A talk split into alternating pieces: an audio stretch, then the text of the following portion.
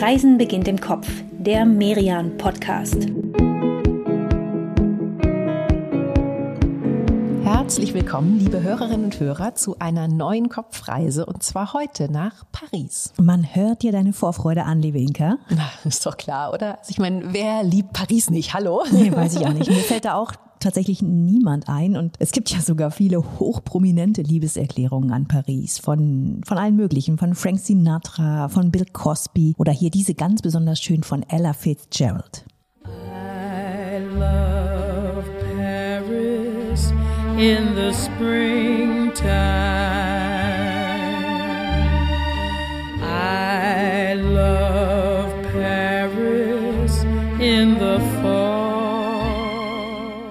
Also, der hört man an, egal zu welcher Jahreszeit, Paris muss man einfach lieben. Nicht einmal der Februar kann dieser Stadt hier wirklich groß was anhaben. Also auf nach Paris liebe Katrin und liebe Hörerinnen und Hörer. Und vielleicht für alle von euch nochmal, die heute zum ersten Mal dabei sind, stellen wir beide uns einfach nochmal vor. Mein Name ist Inka Schmeling und mir gegenüber sitzt meine wunderbare Podcast-Partnerin Katrin Sander. Oh, merci beaucoup. Dörriger.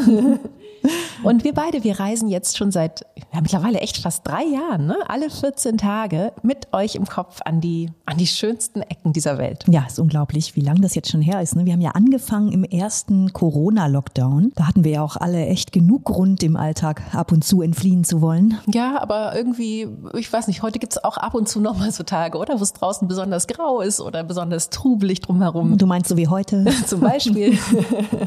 und äh, genau, also wo ich so Kopfreisen wirklich auch durchaus sehr gerne mache und mit dir natürlich immer ganz besonders. Das gebe ich gerne zurück.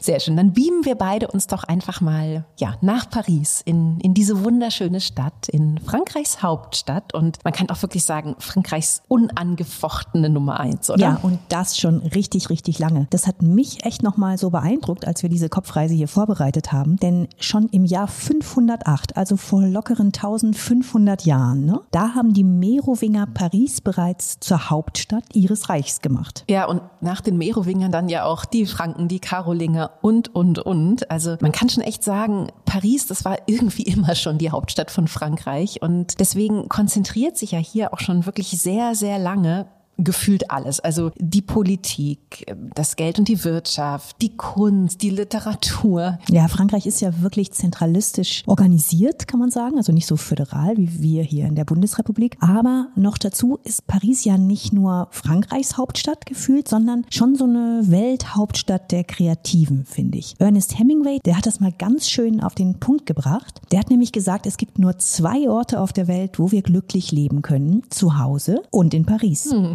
Wie schön.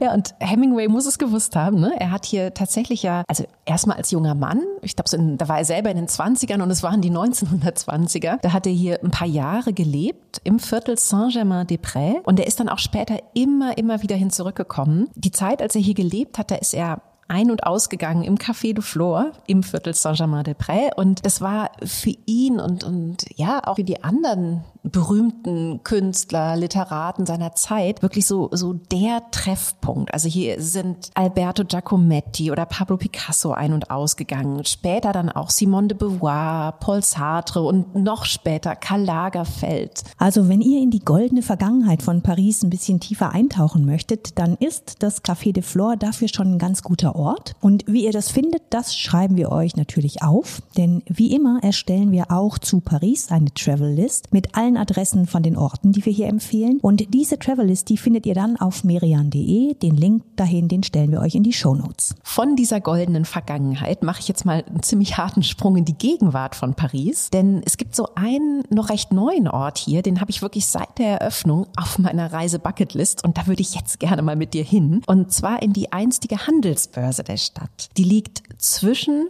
dem weltberühmten Museum Louvre und dem Centre Pompidou. Und ja, diese Handelsbörse, die verbindet mittlerweile diese beiden ja eigentlich sehr etablierten Kunstmuseen zu so einer Art neuer ja, Museumsmeile, kann man fast schon sagen.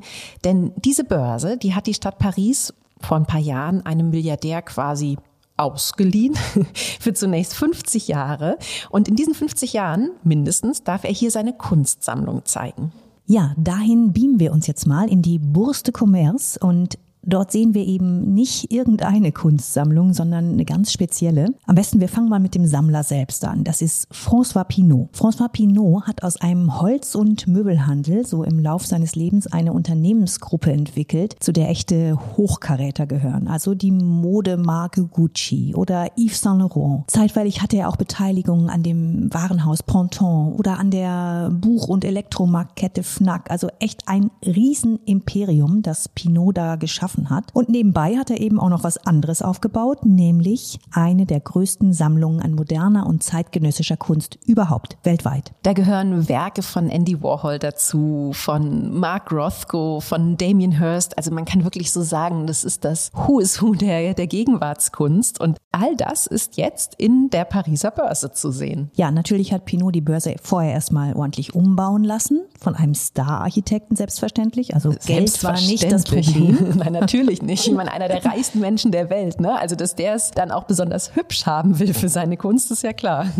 Ja, er hat dann auch nicht irgendwen beauftragt, sondern den Architekten Tadao Ando. Und der hat es dann auch sehr geschmackvoll umgesetzt, Pinots Wünsche. Hat aber auch viel von dem gelassen, was dieser historische Börsenbau eben schon so aufzuweisen hat, was ihn auch besonders macht. Und hat das sogar noch gekonter in Szene gesetzt. In der Mitte zum Beispiel, da ist hier so ein Stahlzylinder und um den windet sich eine Treppe nach oben. Diese Treppe, die führt nicht nur ganz praktisch zu den oberen Galerien, sondern die macht auch diesen Raum, diese Glaskuppel ja irgendwie nochmal noch mal ganz anders zugänglich. Das ist echt richtig schön. Ja, irgendwie verdeutlicht das diesen runden Bau auch nochmal so schön, ne? diese, diese gewundene Treppe. Also ja, also wirklich architektonisch wie äh, künstlerisch ein echter Gewinn für Paris Museumsszene, die ja vorher schon was hergemacht hat. Ne? Also das war ja auch schon, schon ordentlich was zu sehen und jetzt strahlt sie noch frischer. Und natürlich kann man hier nicht alle von den 10.000 Werken sehen, die Pinot so in seiner Sammlung hat. Aber die Ausstellung, die wird immer mal wieder neu zusammengestellt, neu abgemischt und dann sieht man eben so nach und nach die wichtigsten Stücke seiner Sammlung. Schaut auf jeden Fall mal ins Programm. Es gibt hier tatsächlich auch immer wieder, ja, immer wieder Konzerte, Performances oder auch diverse andere Events und so eine Art Dauerevent. Das findet ihr ganz oben im dritten Stock. Oh ja, das ist ein wirklich schönes Event für alle, die gern genießen. Da ist nämlich das Restaurant La Halle au Grain von Sternekoch Michel Bras eingezogen. Und da gibt's nicht nur eine exquisite Abendkarte, sondern mittags auch ein Drei-Gänge-Menü für vergleichsweise entspannte 56 Euro und da kann man dann echt Sterneküche von Michel Bras schon mal ganz gut probieren. Ja, und hat dabei wirklich einen der schönsten Blicke von Paris. Man guckt nämlich von hier aus so über die Gärten von Les Halles und in der Ferne, da sieht man sogar das Centre Pompidou. Also ein echt schöner Ort zum Verweilen. Und Inka und ich, wir legen deshalb hier jetzt auch mal eine kurze Pause ein, bevor wir nachher genau da weitermachen, wo wir jetzt aufhören, nämlich mit richtig gutem Essen. Also bleibt dran, es geht gleich weiter. In dieser Pause möchten wir euch auch die Paris-Ausgabe des Merian-Magazins ans Herz legen. Wenn ihr noch tiefer eintauchen wollt in die Stadt der Liebe und nicht nur darüber hören, sondern auch lesen möchtet, dann findet ihr dort spannende Reportagen, etwa zum Marais, zu einem der schönsten Quartiere der Stadt. In dem wir auch noch mit euch unterwegs sein werden gleich. Und außerdem könnt ihr in der Merian-Paris-Ausgabe den Pariser Klassiker schlechthin nochmal von einer ganz anderen Seite entdecken. Wir versprechen euch, so habt ihr den Eiffelturm noch nie gesehen. Und ihr findet außerdem viele Tipps zu Restaurants, zu Brasserien und auch zu den schönsten Cinemas der Stadt, zu den Kinos. Ihr findet die Merian Paris Ausgabe im Buchhandel oder auch ganz einfach online bei merian-shop.de. Ja, wir haben zwar gerade erst fürstlich gespeist in der alten Börse von Paris, aber in dieser Stadt, da da kann man ja eigentlich nicht, nicht zu viel essen.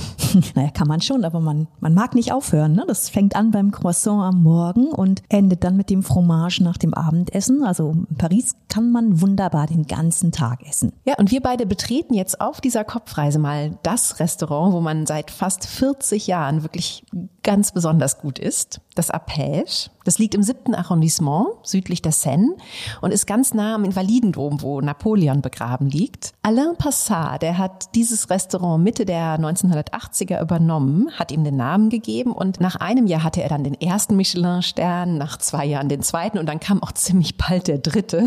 Und ganz ehrlich müssen wir jetzt mal sagen, hier einfach mal so bei einer Paris-Reise vorbeizuschauen, das geht echt nur auf einer Kopfreise, denn eigentlich muss man, sollte man hier im Voraus einen Tisch buchen und zwar weit im Voraus und man sollte auch ein wenig finanziell liquide sein, denn wie gesagt, das ist hier ein Drei-Sterne-Restaurant. Ja, und was für eins, ne? Also Alain Passat, der ist, ähm, ja, der ist nicht einfach irgendein Chef, der ist wirklich eine lebende Legende. Und um besser zu verstehen, warum das so ist, zaubern wir uns jetzt einfach mal hier an unseren Tisch eine Expertin an die Seite. Verena Lugert ist Köchin und Foodautorin. Sie betreibt I Love Food. Das ist eine Experimentierküche in Hamburg. Und für die letzte Paris-Ausgabe von Merian, da hat sie Alain Passat im Arpège besucht und sie durfte einen ganzen Tag lang hinter die Kulissen dieses Drei-Sterne-Restaurants schauen. Verena, erzähl doch mal, wie, wie kamst du auf die Idee, Passat zu begleiten? Also woher kanntest du ihn? Ich wusste vom Alain Passat immer schon, der ist, der ist eine totale Legende. Also auf den beziehen sich ganz viele und warum eigentlich? Was, was macht gerade Alain Passard so besonders? Der hat ja seit 30 Jahren drei Sterne. Der ist ja, ich nehme mal an, um die 60 oder 65 jetzt. Also wirklich, das ist so der Grand Seigneur. Also der wird total verehrt. Der hatte drei Sterne und hat ähm, war da schon zehn oder 15 Jahre im Business und hat auf einmal, und er war einfach unglaublich gut und drei Sterne und er war total bekannt und hat aber so die ganz klassischen Sachen gemacht und hatte auf einmal wie so eine Schaffenskrise und hat auf einmal ähm, wirklich so eine Art Zusammenbruch, aber das hat, macht keinen Sinn mehr und das macht keinen Sinn mehr und wie soll ich mich erneuern? Und dann auch überhaupt hatte das fast was so, so, ich konnte das Blut nicht mehr sehen und das ist in die Tiere schneiden und ich wollte ich konnte nicht mehr und wollte nicht mehr. Passat hat sich dann ja entschieden, von nun an ganz ohne Fleisch und Fisch zu kochen, also ein vegetarisches Drei-Sterne-Restaurant zu machen. Das hatte Frankreich noch nicht gesehen. Verena, erzähl doch mal, wie, wie kam es denn dazu? Also wie, ja, wie hatte Passat diese Idee? Er hat halt früher sehr gern gemalt als Kind schon und dann äh, hat er gesagt, ich hatte die Farben vergessen, so. Und da kam ihm auf einmal, dass er jetzt eigentlich nur noch mit Gemüse kochen will und mit Früchten, also vegetarisch und eben diese Farben, der wollte kochen und malen. Tja, und das Ergebnis auf den Tellern hier vor uns, das sind wirklich essbare Kunstwerke. Also echt nicht nur geschmacklich eine totale Explosion an Aromen, sondern auch optisch. Das kann man gar nicht beschreiben. Verena, wie würdest du das beschreiben? Wie Aquarelle sehen die Teller aus. Also es ist unglaublich fein und er züchtet in drei Gärten züchtet er Gemüse. Der züchtet 450 Arten von Gemüse und so ganz alte Sorten, die man überhaupt nicht mehr kennt. Und da hat er dann wirklich so Rettiche ähm, in, in Blau, in, in Hellviolett, in Rosé. Also ich weiß genau, was er meint mit diesem, ich wollte mit Farben kochen. Das ist was Hochästhetisches. Der malt auch heute noch. Also die Bilder von ihm werden sogar in Museen ausgestellt. Der steht um sechs auf und malt. Diese drei Gärten, von denen du da erzählst, Verena, also von denen liegt ja einer so 100 Kilometer westlich von Paris, der andere 200 Kilometer und dann ein dritter noch in der Normandie, in der Nähe von Mont Saint-Michel. Und die sind ja von den Böden her alle relativ unterschiedlich und tatsächlich, ja, achtet Passat gemeinsam mit seinen Gärtnern wirklich, man kann fast sagen, genauso akribisch auf diese Böden wie beim Kochen, auch auf seine Zutaten. Er hat dann zum Beispiel, ja, dass der lehmhaltige Boden, der ist gut für das Wurzelgemüse, also für Karotten, Rettich, Beete. Dann der andere Garten, der hat eher so einen sandigen Boden, da wachsen dann die Tomaten besonders gut. Dann der dritte hat eher so einen, so einen Schwemmboden, wo die Kräuter herkommen. Und ja, all diese Produkte, die kommen dann jeden Tag frisch aus den Gärten nach Paris in die Küche des Arpège. Was mich aber jetzt nochmal interessieren würde, Verena, sag mal, inwieweit ist denn so jemand wie Passat eigentlich typisch für die französische Küche? Also Passat ist natürlich also ein französischer Koch par excellence.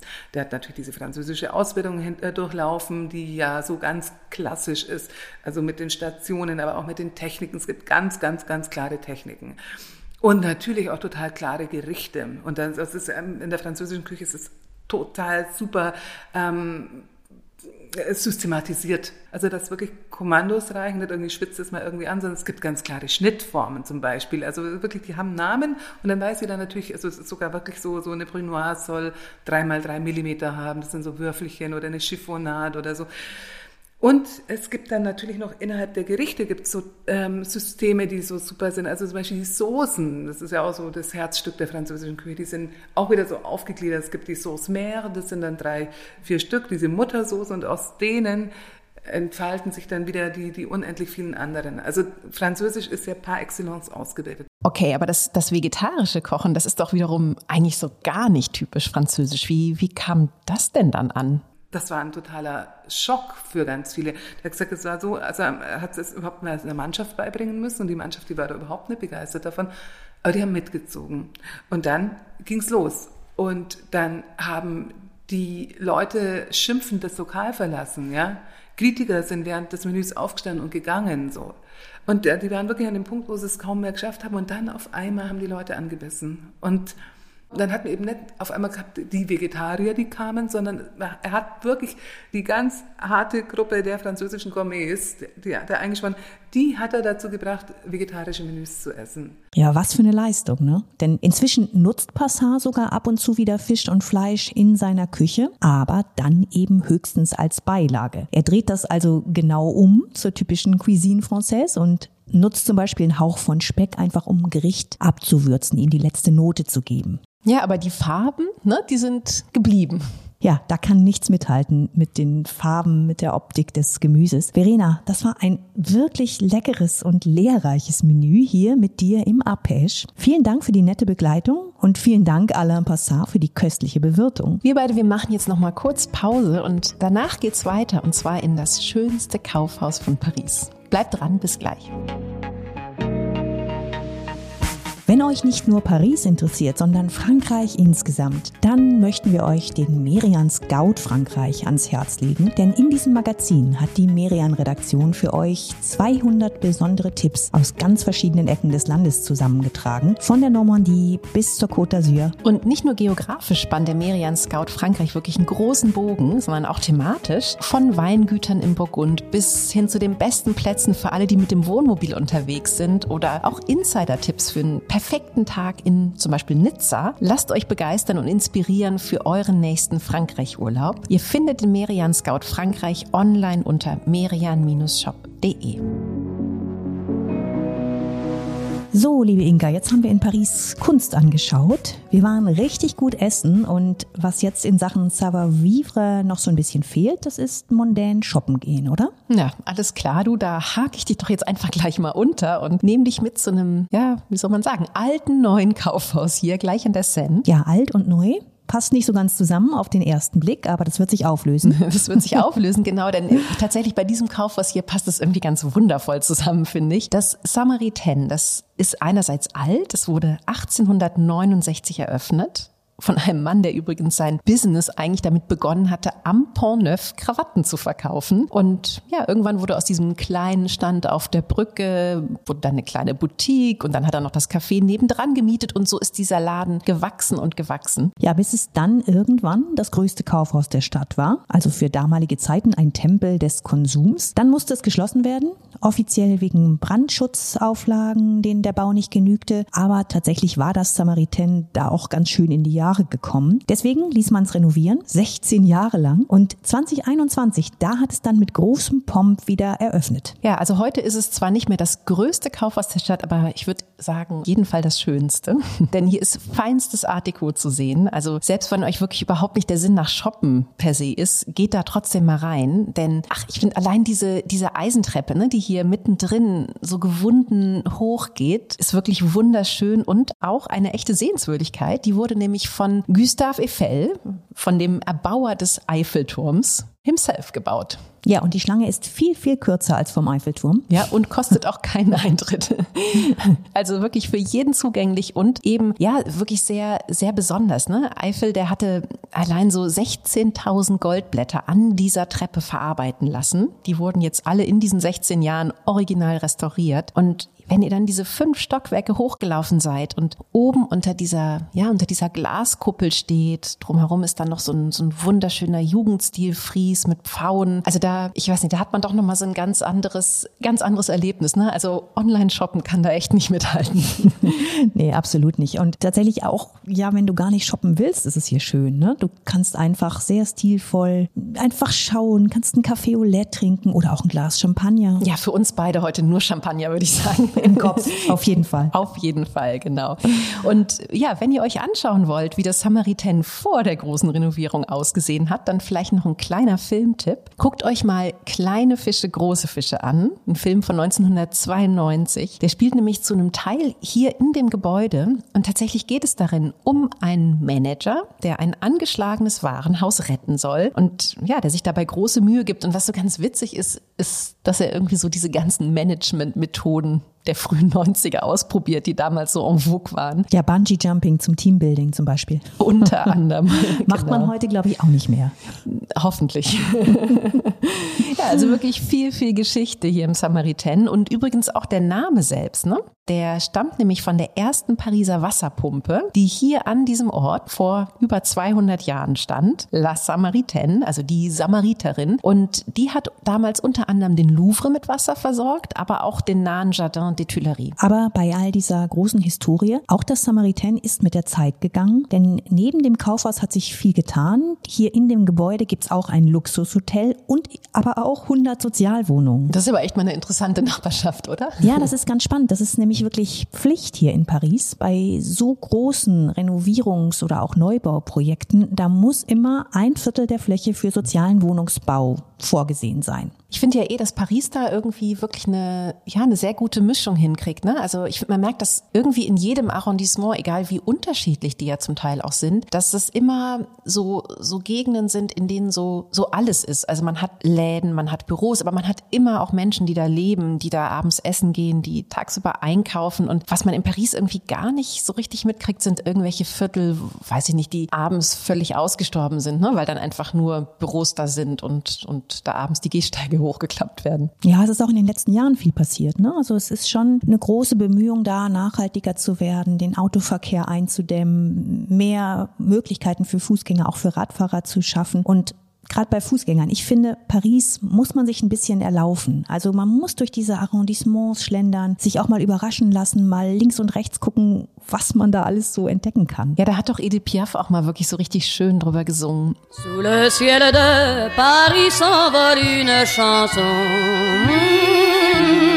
Unter dem Himmel von Paris entfliegt ein Lied. Also ich finde, das beschreibt eigentlich sehr, sehr schön, ne? dieses Herumflanieren in Paris. Also an der Seine entlang bummeln, an den vielen Cafés beobachten, was für Menschen da sitzen, wer einem so begegnet. Und auch der Piaf hört man an, wie sehr sie diese Stadt liebt. Et le ciel de Paris a son secret pour lui. Depuis vingt siècles, il était pris de notre île Saint-Louis. Wenn man diesen Klassiker mal ein bisschen übersetzt, den Text, dann, dann singt sie, der Himmel von Paris, der behält sein Geheimnis für sich. Seit 20 Jahrhunderten ist er verliebt in unsere Insel Saint-Louis. Also das ist schon eine Ode. Ja, zu Recht. Also, wie gesagt, wir hatten es am Anfang ja schon. Alle lieben Paris. Und wir beide auch. Wir flanieren jetzt noch ein bisschen, ja, noch ein bisschen hier rum. Und wenn wir hier beim Samaritaine starten, dann haben wir es ja auch gar nicht weit bis zu einem Viertel, das, ja, das irgendwie, finde ich, einen ganz besonderen Charme wirklich hat. Das ist das Marais-Viertel. Es beginnt gleich hier. Ja, und die Kombi hier, die ist einfach richtig, richtig schön. Denn wir finden hier noch so ein paar Bistros oder Feinkostläden, die so wirken, als gäbe es sie schon immer oder sagen wir mal seit 50 Jahren. Und Zugleich machen hier aber auch immer wieder so neue Geschichten auf. Hippe Cafés, schicke Restaurants. Und das führt dann dazu, dass man eben das Gefühl hat, man ist in so einer ganz eigenen Welt. Ja, ich finde ganz besonders stark ist das ja im Haut-Marais, also im, im hohen Marais, wenn man das so übersetzen würde. Das liegt grob gesagt zwischen der Place de la République und dem Picasso-Museum. Ist also nicht, nicht so ganz die erste Reihe zu Seine hin, aber vielleicht gerade deswegen ein Grund dafür, dass es hier noch so, so viele kleine und besondere Läden gibt und, und dass sich eben auch Menschen immer mal wieder hier ausprobieren. Denn die Mieten, die sind halt noch so ein, so ein Tick niedriger als im Rest von Paris. Ja, das ist bestimmt ein Grund, die Mieten, also in einer Stadt wie Paris sowieso. Trotzdem, wenn man das so ein bisschen auf so eine Metaebene hieft, kann man auch sagen, dass das Marais schon immer ein Viertel für Menschen gewesen ist, die neu starten, die sich neu erfinden wollten oder auch mussten. Denn das fing schon ganz, ganz ganz früh an, im 13. Jahrhundert. Da hatten sich ja zuallererst hier mal die Adligen niedergelassen in diesem Viertel. Ja, und dieses Viertel, vielleicht müssen wir damit sogar anfangen, ne? das musste ja überhaupt erstmal trockengelegt werden. Das verrät schon der Name, Marais, die Sümpfe. Ja, und die Adligen hatten es sich dann im trockengelegten Marais ganz hübsch gemacht. Dann kam die französische Revolution. Sie wurden vertrieben. Im 19. Jahrhundert kamen dann viele Juden hierher, die ihrerseits auch wieder vertrieben worden waren aus Osteuropa und die dann hier einen Neuanfang gesucht haben. Und dann in den 1960ern Jahren. Da sollte das Marais tatsächlich komplett abgerissen werden, alles platt gemacht werden. Aber Die Menschen sind auf die Straße gegangen, haben wirklich lautstark dagegen protestiert und sich dann auch durchgesetzt. Ja, et voilà. Heute ist es eines der spannendsten Viertel der Stadt und ein paar besondere Adressen zum Essen und Shoppen und auch Besichtigen, die schreiben wir euch noch in unsere Travellist auf merian.de, damit ihr dann bestens ausgerüstet seid für euren Besuch im Marais-Viertel. Wir beide haben den genossen und verabschieden uns jetzt von euch aus Paris, sagen au revoir auf noch ganz viele Wiedersehen und freuen uns total darauf, in 14 Tagen mit euch auf eine neue Kopfreise zu gehen. Die wird uns ganz, ganz woanders hinführen. Es geht nämlich nach Kanada. Also seid gespannt, euch erwarten Bären, Wale, riesige Regenwälder und wir werden auf Kanutour gehen und mit einer von Kanadas Ureinwohnerinnen gemeinsam am Lagerfeuer sitzen. Oh, das wird herrlich. Es wird die volle Naturdosis. Wir hoffen, ihr macht euch mit uns auf nach Kanada und seid in 14 Tagen wieder mit dabei bei Reisen beginnt im Kopf, dem Podcast von Merian. Bis bald.